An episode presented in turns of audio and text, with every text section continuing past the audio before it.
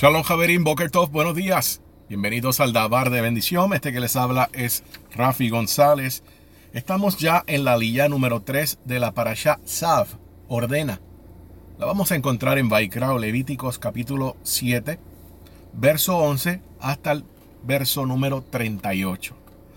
Voy a hacer un resumen de esta alía, es un poco larga, Así que vamos a estar discutiendo varios puntos como la prohibición de comer la carne que sobra de un corbán después de cierto tiempo, la prohibición de ingerir sangre, la prohibición de comer las grasas del animal.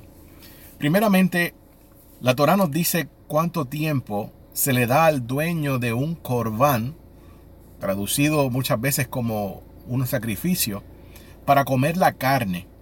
Por ejemplo, la carne de Shalmei Todah. Esto es básicamente una ofrenda de agradecimiento. Debe ser consumida el mismo día o la noche siguiente. Hay otros corbanots que pueden ser comidos en el curso de dos días, pero no después.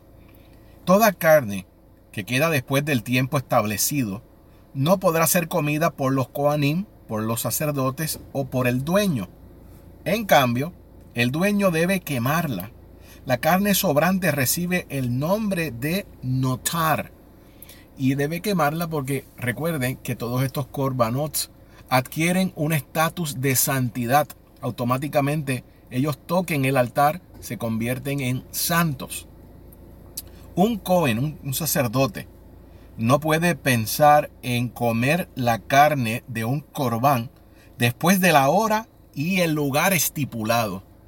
Y vuelvo y recalco como lo hice al principio de eh, la primera lilla. Cuando estamos hablando de espacios sagrados, cuando estamos hablando de todas estas regulaciones que tienen que ver con santidad, el Eterno es sumamente estricto. Una vez que un corbán es sacrificado, solo puede ser comido el día de la ofrenda, a la noche siguiente y al día siguiente, hasta el atardecer de, de ese ya prácticamente segundo día y no después de esto. Mientras se cumple cualquier parte de la boda del trabajo, el Cohen, el sacerdote, no puede pensar para sí mismo, comeré la carne de este corbán dentro de tres días, por ejemplo. Recuerde que este es el límite que el Eterno ha permitido. Y si el Cohen piensa esto, Hashem ya no va a aceptar este corbán. El corbán recibe entonces en este caso el nombre de pigul. Pigul significa que es repugnante. O sea, para Hashem esto se convierte en algo repugnante y esto deja de ser un corbán kasher o un corbán aceptado para el Todopoderoso. De manera igual, algunas ofrendas, algunos corbanot solo podían ser consumidos en la Azara. La Azara es el patio, básicamente, eh, y los límites, ¿verdad? Afuera de esto de Jerusalén, pero la Azara es el patio de lo que, lo que es el templo, adentro, en las áreas más sagradas. En ese caso, el Cohen no podía pensar que voy a comer este corbán fuera de la Azara o fuera de Jerusalén.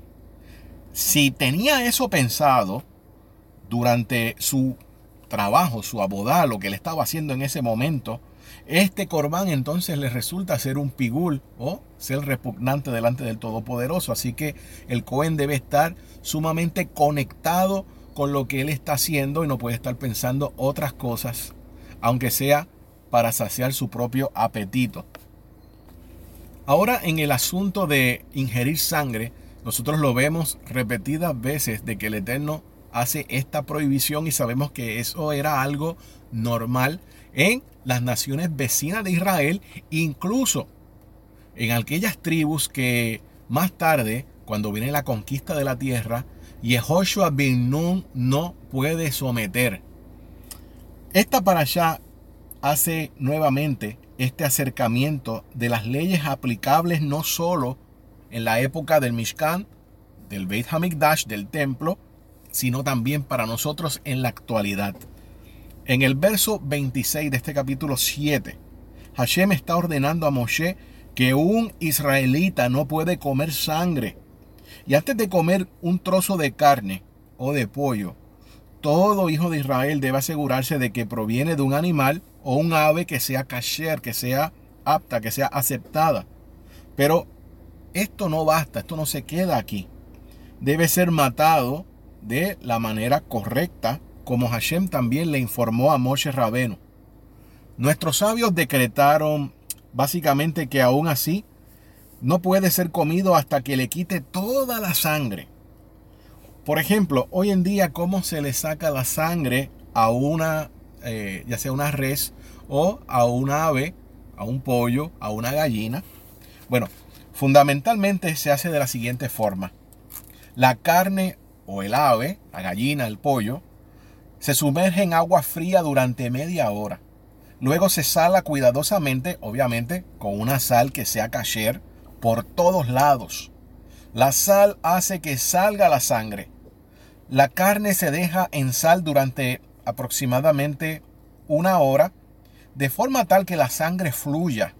Por ejemplo, sobre una tabla inclinada. Luego se va a enjuagar toda la carne. Finalmente puede cocinarse y comerse.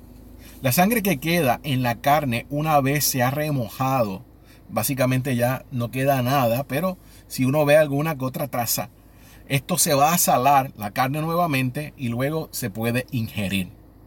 No sé cuántos de ustedes han tenido la oportunidad de hacer todo este procedimiento, pero es necesario.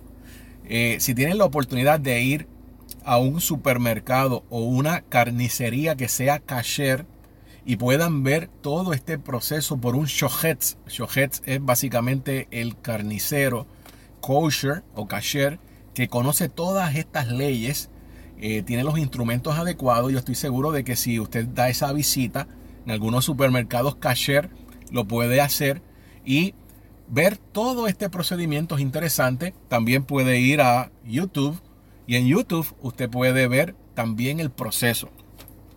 Al final tenemos también el punto de no comer la grasa de los animales. Un hijo de Israel puede comer una gallina solamente si ha sido sacrificada y salada de acuerdo a Alajá, a la ley judía, como se explica. En el caso de la carne de buey, de oveja o de cabra, la Torah ordena otra ley. Ciertas partes tienen grasas y esta grasa debe ser extraída antes de que nosotros podamos eh, comernos esa carne. Las partes eh, que tienen grasa que está prohibido comer van a recibir el nombre de Helev. Y una vez que el animal ha sido sacrificado, un hombre especialmente entrenado, estoy hablando del Shohet que estaba básicamente mencionando, también se le dice el Menaker, él va a extraer la grasa que está prohibida comer. Un Menaker debe estudiar, estoy hablando de el que tiene este tipo de oficio, debe estudiar los dinim. Los dinim son las leyes que son relacionados con todo esto lo del kashrut para saber cuáles son las gelev, cuál es la grasa que no se puede comer. Debe cortar cuidadosamente hasta el último trozo de gelev y si Hasbe Shalom, si el Eterno no lo permita, dejas el trozo más pequeño de gelef en la carne y un hijo de Israel se la come, realmente está haciendo que ese hijo de Israel cometa una haberá un pecado. Por esto es necesario que todas estas personas eh, se den la tarea a estudiar todos estos puntos que son necesarios. No es simplemente eh, estamos hablando de tratar animales que sean kasher, sino saber cuáles son las partes que se van a ingerir, cuáles son las partes que no se pueden comer y se le puede vender a una persona que no sea parte del convenio de Israel. En la época del Beit Hamikdash, si un judío comía jelef por error, debió ofrecer un korban hatat. Y si un judío comía jelef a sabienda, Hashem lo iba a castigar con el karet. Karet es un corte espiritual. Obviamente la persona va a comenzar a morir poco a poco hasta que eso se manifieste en este plano físico. La persona no va a tener descendencia tampoco. Todo esto tiene que ver con el karet. Por consiguiente, antes de que un judío coma un trozo de carne debe estar seguro no solo de que el animal fue sacrificado como corresponde, sino de que el Jelev, la grasa que no se puede comer, fue extraído por un menaker temeroso del Todopoderoso y que pasó la prueba y que demostró conocer los nikur. Esto es cómo extraer el gelef o esa grasa que no se puede comer. Bueno, Javerín, esperando que esto les sirva a ustedes para próximamente, si alguno está eh, cocinando de no una manera muy kasher que digamos, puede seguir todos estos consejos que la Torah nos da. A la misma vez, también si usted busca, lo más fácil es en YouTube, hay diferentes videos donde usted puede ver cómo los Shoheb, cómo los Dekaber, todas estas personas pueden preparar todas estas cosas. Lo más sensato es que usted vaya a el rabí de su comunidad y hable con él, le pregunte y él le pueda señalar los sitios correctos donde usted puede comprar una carne kasher. Estamos en un tiempo interesante, estamos en el tiempo de preparación para Pesach, viendo todo lo que está ocurriendo, pero a la misma vez sabiendo que el Eterno es el que tiene el control de todas las cosas. Shalom Javerim.